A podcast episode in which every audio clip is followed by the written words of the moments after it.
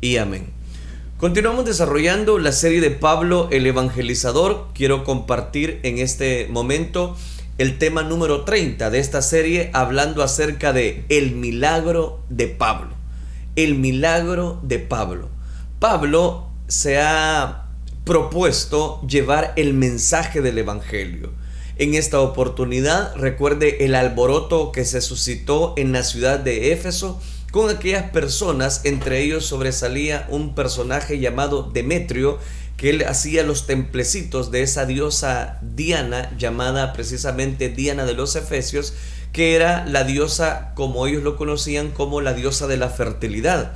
Eso lo llevó a tener precisamente muchas personas que rechazaran, que querían prender a Pablo y que aquellas personas que abrazaban esa fe cristiana que Pablo predicaba dejaban de comprar de comprar esos templecitos de esa, de esa divinidad llamada Diana de los Efesios. Aquellos que conocemos el mensaje de Dios, aquellos que hemos sido transformados por el poder de Cristo Jesús, sabemos que no necesitamos, que los dioses no se hacen con manos humanas. Dios es que con sus manos sostiene todo el universo, toda la tierra. Por eso la Biblia declara que todo lo que respire alabe el nombre de nuestro Dios. Mire qué importante. Entonces, bajo el tema, el milagro de Pablo, leamos Hechos capítulo número 20, versículo número 7 en adelante. Dice Hechos capítulo 20, versículo 7. El primer día de la semana, reunidos los discípulos para partir el pan, Pablo les enseñaba, habiendo de salir al día siguiente, y alargó el discurso hasta la medianoche. ¿De qué nos habla? Pablo está predicando. Nuevamente encontramos a Pablo ejerciendo autocontrol, disciplina en cuanto a llevar el mensaje del Evangelio a todas las personas, a todo el territorio. Y en esta oportunidad dice que el discurso de Pablo, la predicación, se alargó entonces dice la escritura que eh, Pablo llevó a mención el mensaje, el mensaje que lleva como consigna principal a Cristo Jesús como el único camino de salvación. Aquí vemos en esta porción, vamos a ver un accidente que ocurrió mientras Pablo estaba predicando la palabra de Dios. Un joven llamado Eutico, tipo de muchos creyentes, dice que cayó por la ventana y pareciera un pasaje hasta un poco gracioso en cuanto a que esta persona era tanta, eh, voy a decirlo, el descuido que tuvo, que estaba sentado eh, en medio de una ventana o en una ventana sería más bien, y dice que se cayó. De eso es lo que vamos a estar hablando. Dice el versículo número 7, vamos por partes. Dice que habiendo salir de ahí al día siguiente, dice, dice el versículo que Pablo alargó el discurso hasta la medianoche. Había un grupo de personas escuchando el mensaje de Pablo. Había un grupo de personas, incluyendo algunos jóvenes, y aquí menciona a este joven Eutico. Es la primera mención oficial de que la iglesia primitiva se congregaba el primer día de la semana. Este es uno de los pasajes muy fundamentales porque es la primera mención, oficialmente hablando, que la iglesia primitiva se estaba congregando el primer día de la semana, es decir, el día domingo, para adorar al Señor Jesucristo, para así también conmemorar, como ya se lo voy a mostrar, el día de su resurrección participaban también de la cena del Señor recordando esa pasión, recordando cómo Cristo había resucitado al tercer día. Luego compartían una cena de ágape cristiano, es decir, de amor cristiano, de sintonía con Dios, pero aquí vemos que era momento de recordar ese domingo el sacrificio de Jesucristo. Y luego era tener un banquete de confraternización cristiana es decir, de comunión, de poder disfrutar de esa bendición. Pablo ese día, al igual que otros líderes, compartían el pan de la palabra de Dios. Es decir, compartían la palabra de Dios, pero también conmemoraban la cena, lo que ahora nosotros le conocemos como la cena del Señor.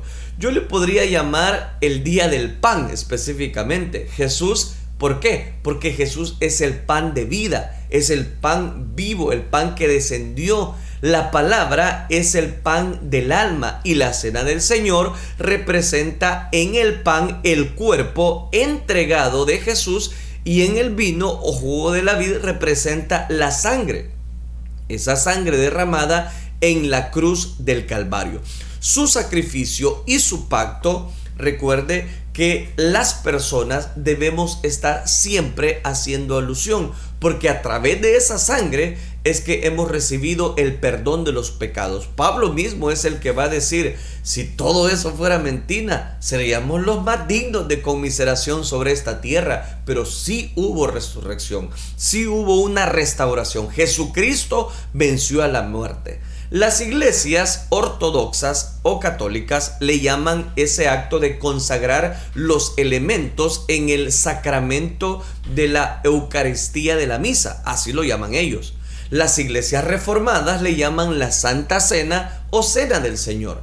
El discurso Pablo predicaba precisamente el mensaje del Evangelio. No podemos saber qué es lo que estaba predicando, pero sí se nos dice que el discurso, la predicación de Pablo se alargó. Su discurso era kilométrico, amaba la palabra. Este hombre definitivamente amaba lo que hacía, es decir, disfrutaba el predicar la palabra y amaba hablar del nombre de nuestro Señor Jesucristo.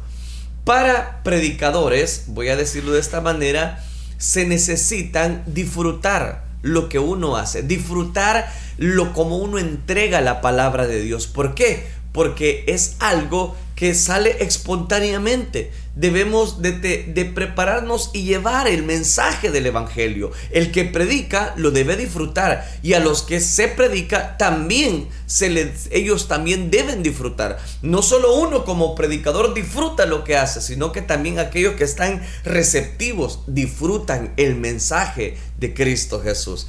El joven que aquí se menciona era un joven que se llamaba Eutico que estaba sentado en la ventana, dice que le entró sueño. Y pues Pablo disertaba largamente y vencido por el sueño, dice que cayó, cayó por el tercer piso. Mire, llama mucho la atención porque dice el versículo número 9. Y aún un joven llamado Eutico que estaba sentado en la ventana le entró sueño, pues Pablo disertaba largamente y vencido por aquel sueño cayó del tercer piso abajo y fue levantado muerto. ¿Se puede usted imaginar en medio de la predicación de Pablo ver que un joven cae y este joven cae de un tercer piso y muere, dice? Eutico se ubicó en un lugar peligroso, en una ventana. Lo triste es que nadie se percató de ello para decirle que se bajara de ahí atentos todos para escuchar la palabra de Pablo. Estaba tan entretenido el mensaje que todos estaban pendientes de lo que Pablo estaba hablando. No prestaron atención a un joven inmaduro en el sentido que no vio el peligro al sentarse en esa ventana. Eutico debió ser amonestado para alejarse del peligro de esa ventana, por supuesto, pero no hizo caso quizás de las amonestaciones y era un joven impulsivo y no cedía ante la corrección o ante aquellas personas que le estaban diciendo, mira, quítate de ahí, jovencito, te vas a caer, mira, ten mucho cuidado. Y como el discurso se alargó, resulta que Utico cayó. Vencido por un sueño profundo, dice el versículo número que está en pantalla. Son muchos los jóvenes y aún no jóvenes, que caen rendidos por sueños profundos, se ponen a soñar con el mundo, caen rendidos al sueño, caen rendidos al mundo, la ventana del descuido los llega, los abraza, los acobija y muchos se duermen espiritualmente ante el mensaje de la palabra de Dios. Se descuidan. ¿De qué representa este joven Eutico?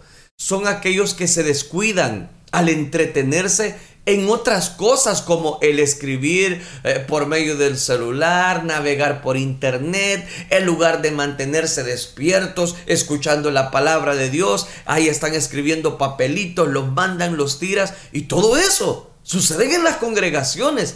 De verdad, no le estoy mintiendo. Todo eso sucede hoy en día. Entonces, otros se descuidan en las cosas perecederas del mundo. Este joven, en vez de poner diligencia, estar poner diligencia en aquel mensaje. Dice que de repente le cayó un sueño profundo. Yo me imagino que Eutico empezó a cabecear, empezó ahí a, como a tratar de despertarse, no podía. Y, y llega un momento que el sueño es tan profundo que aquel joven cae. ¿Sabe? Hay muchas personas así como Eutico que caen de la gracia, que caen del mensaje de Dios por no prestar atención a la palabra por no vivir, por no consagrarse a esa palabra, muchas personas caen de la gracia, caen. ¿Por qué? Porque llegan los ofrecimientos, el sueño, el dormitar espiritual está tan profundo en ellos que hacen alusión, hacen caso a lo que el mundo les presenta. Otros se descuidan en las cosas perecederas del mundo y no atienden a las cosas eternas del cielo la ventana del peligro toca la puerta, toca la puerta de sus corazones. Y cuando vienen a ver, esa ventana resulta tan peligrosa que hasta caen.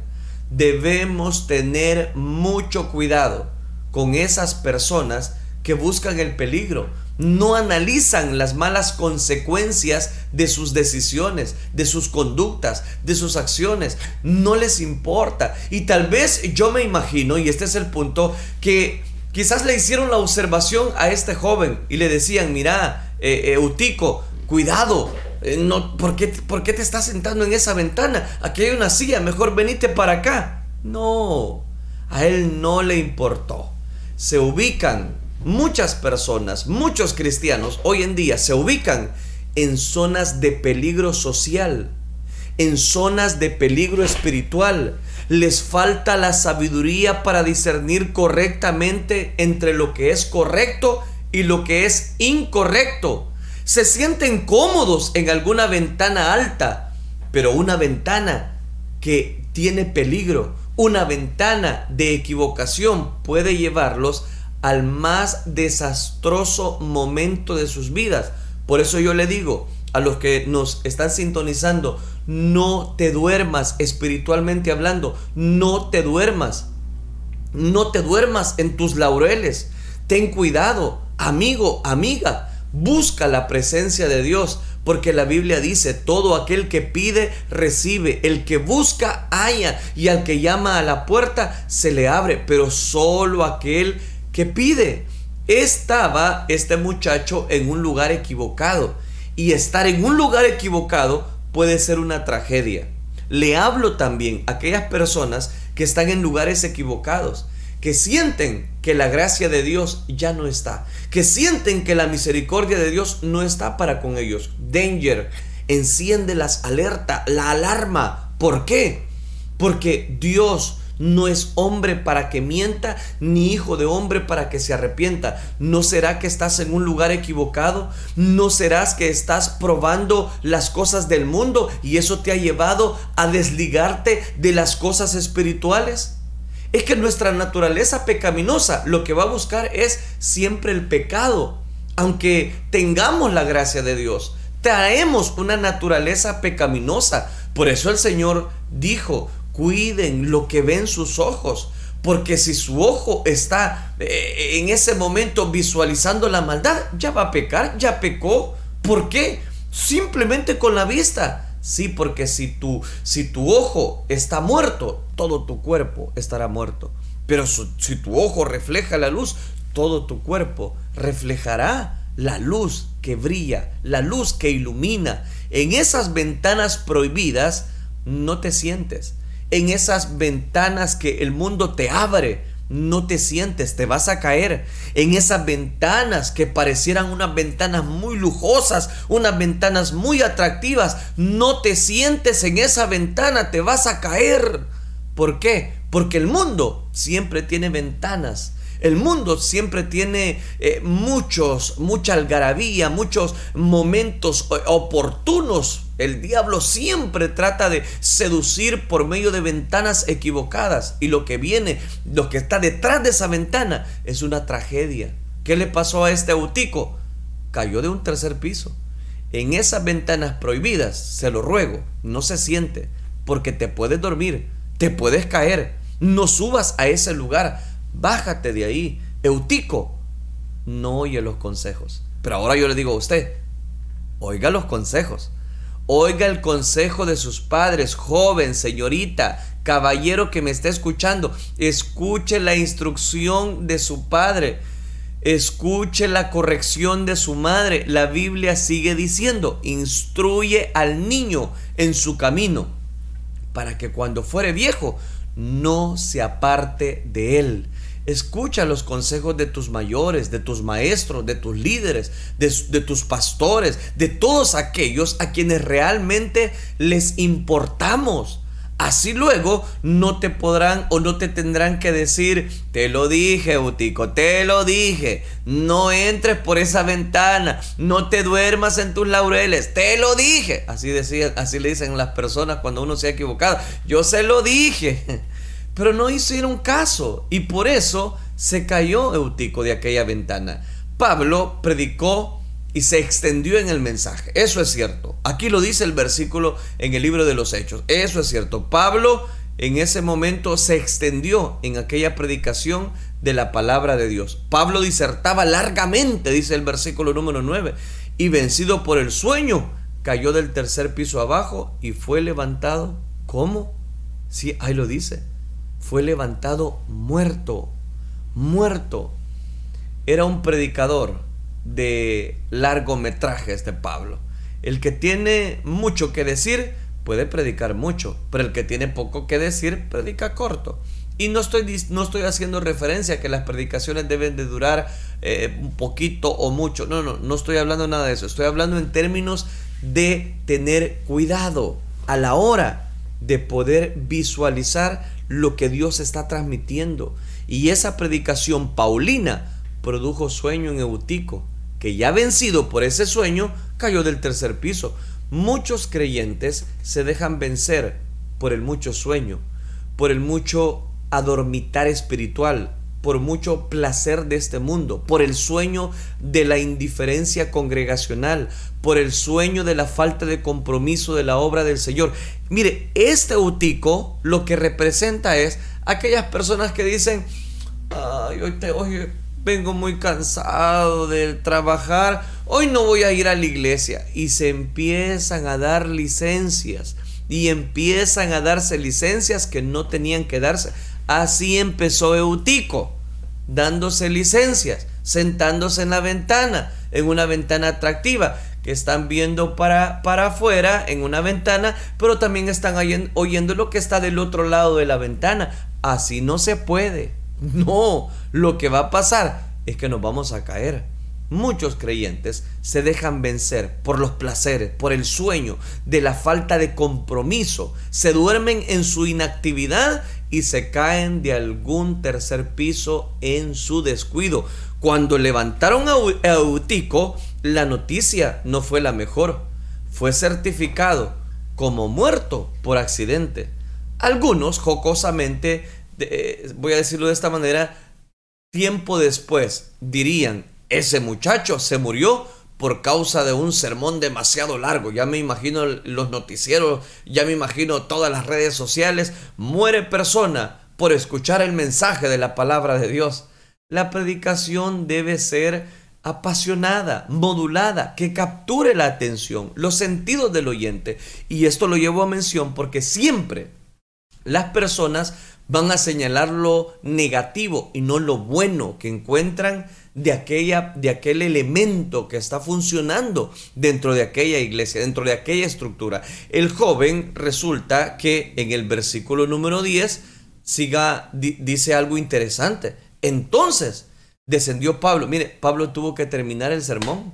Porque dice que descendió Pablo y se echó sobre él y abrazándole dijo, no os alarméis, pues está vivo. Mire que, mire, mire Pablo lo que está diciendo. No se alarmen. Este muchacho solo está dormido de un tercer piso. Aquello debió hacer conmocionado, conmocionado a toda aquella congregación que se dio cita ese primer día de la semana, ese día domingo.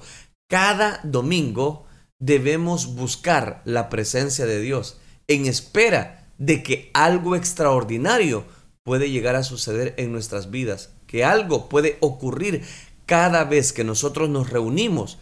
Como dice esa hermosa alabanza, cuando el pueblo del Señor alaba a Dios, suceden cosas maravillosas y ahí hay sanidad, ahí hay liberación, hay poder sobrenatural. Cada día puede Dios que nos reunamos, puede hacer un milagro.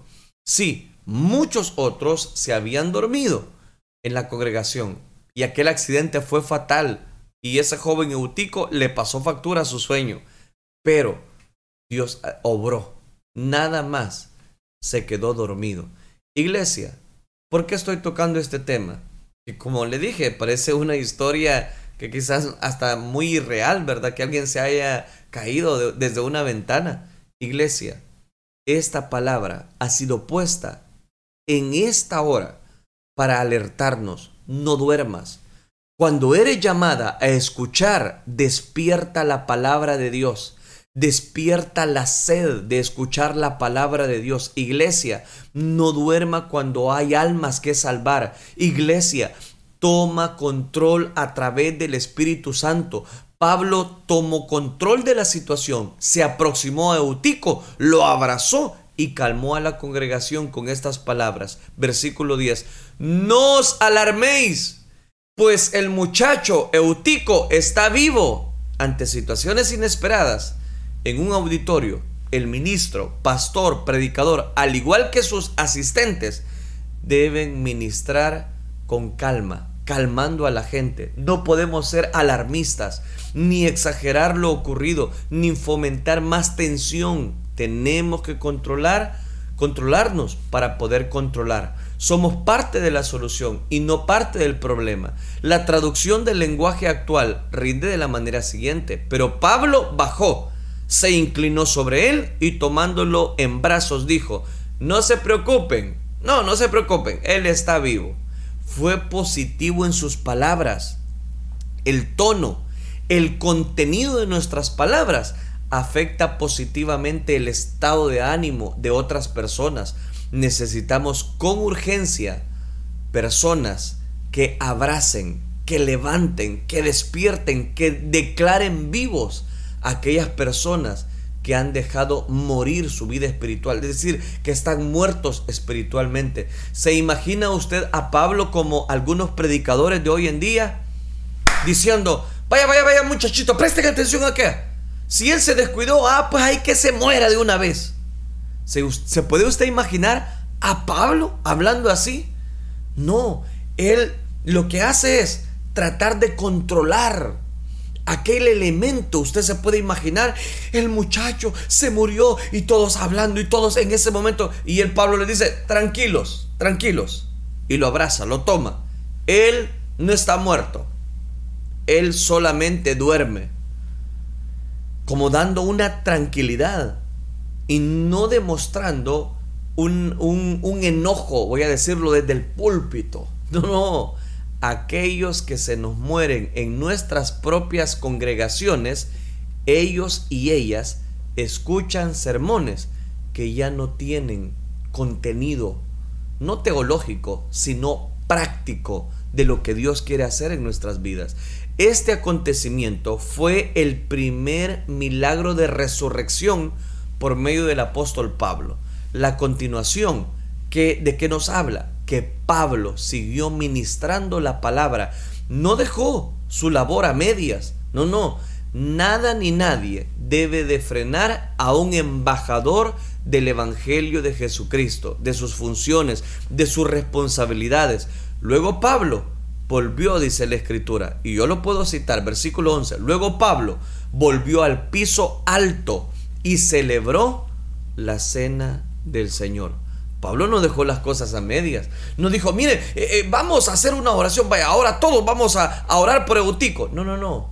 Él sabía lo que tenía que hacer. Él estaba dormidito nada más. Y dice que volvió al piso alto, celebró la cena del Señor y siguió hablándoles hasta que salió el sol. Después, dice la escritura, que Pablo continuó su viaje. La cena del Señor o partir el pan, es lo que ahora está haciendo referencia, no se había dado. Había sido interrumpido aquella predicación por aquel accidente de Eutico. Pablo procedió enseguida a ministrarla.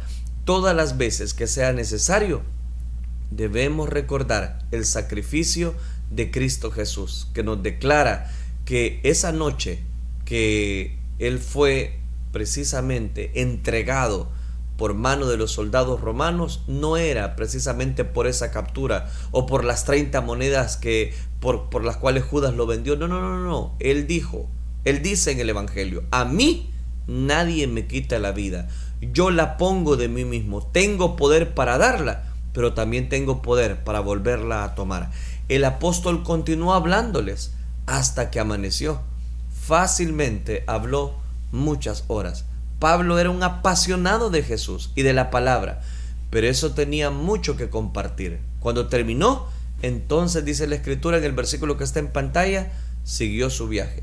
Debemos entender que Pablo no siempre podía compartir con ellos y tenerlo presente era aprovecharlo al máximo. Como iglesia debemos aprovechar a esos predicadores. Como iglesia de Jesucristo debemos de aprovechar cada vez que nos reunimos a escuchar esa palabra que es una espada, es una espada que penetra hasta partir el alma.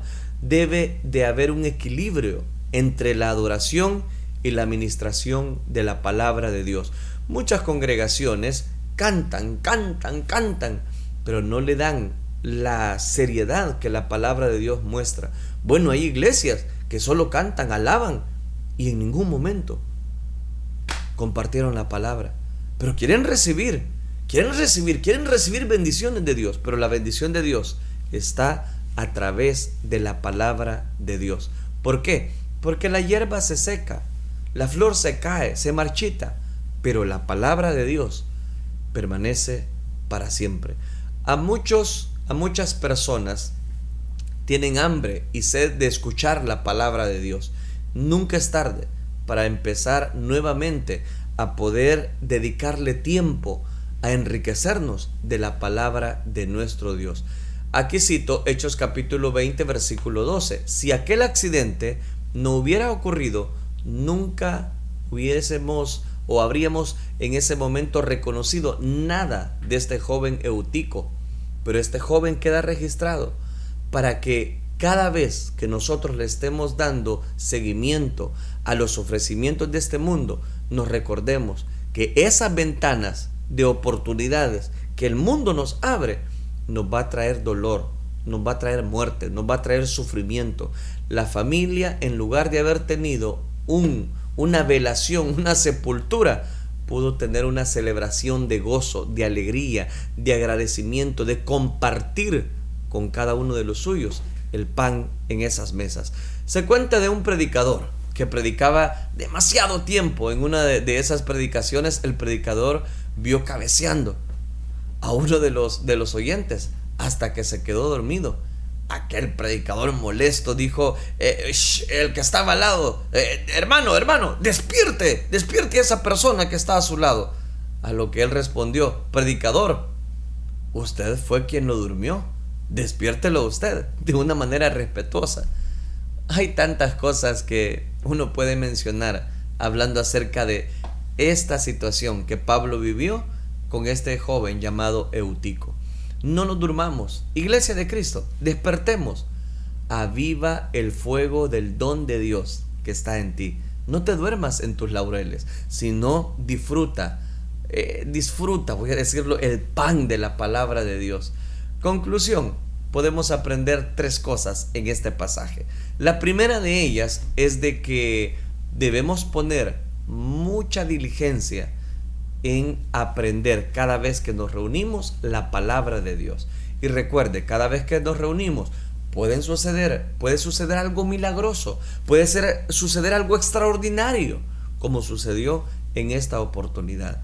Y la tercera enseñanza que encontramos en este tema es acerca de que las personas, muchas personas hoy en día, dentro de las iglesias, dentro de la institución cristiana, muchas personas duermen en vez de disfrutar en vez de llevar a un común acuerdo la misericordia, la gracia de Dios, muchas personas están durmiendo, duermen cada día. Pero yo le digo en esta hora, con lo cual finalizo, despiértate tú que duermes, levántate de entre los muertos y te alumbrará Cristo. Llegó la hora de que nos levantemos. No duerma ya. Iglesia de Cristo, hay que hacer muchas cosas. Si hay que predicar, predicamos. Si hay que ir a una vela, pues hay que ir a predicar a una vela. Si hay que disfrutar, apasionarnos de lo que hacemos, hay que hacerlo. Pablo no regañó a Eutico, al contrario, eh, vivió en él una oportunidad para compartir la bendición de Dios y hacer algo milagroso. De esas pruebas, de esas dificultades, la vida espiritual genera un liderazgo extraordinario en aquellos corazones que están muertos y muertos en delitos y pecados. ¿Por qué? Porque la paga del pecado es muerte, pero el regalo de Dios es la vida eterna en Cristo Jesús. ¿Qué le parece si hacemos una oración? Oremos entonces y pongamos esta preciosa, esta preciosa temática en las manos de nuestro Dios. Oremos, Padre nuestro que estás en los cielos. Señor, te damos gracias porque tú has sido refugio en nuestras vidas. Gracias porque tú nos proteges, tú nos alientas, tú nos llenas, tú nos purificas. Gracias por permitirnos compartir, Señor, esta serie que estamos desarrollando precisamente. Gracias porque tú eres bueno con nosotros al darnos este hermoso privilegio de poder compartir, Señor, esta temática, el milagro de Pablo. Gracias, Dios mío, porque tú eres bueno con nosotros. Gracias por darnos salud. Gracias por cuidarnos. Ayúdanos a que tu iglesia no esté adormitada, que tu iglesia camine despierta, que aquel que se encuentra, Señor, dormido pueda levantarse de ese de ese adormecimiento espiritual en la cual esa persona, él o ella ha caído. Ayúdanos a comprender, Señor, que debemos estar siempre velando, velad y orad para que no entréis en tentación, así como lo dice tu palabra. Gracias por la reflexión de tu palabra, el cual recibimos muy bien en esta hora. Gracias Cristo Jesús, la gloria y la honra te la damos solo a ti, Señor. Gracias Dios. Amén, Señor. Y amén.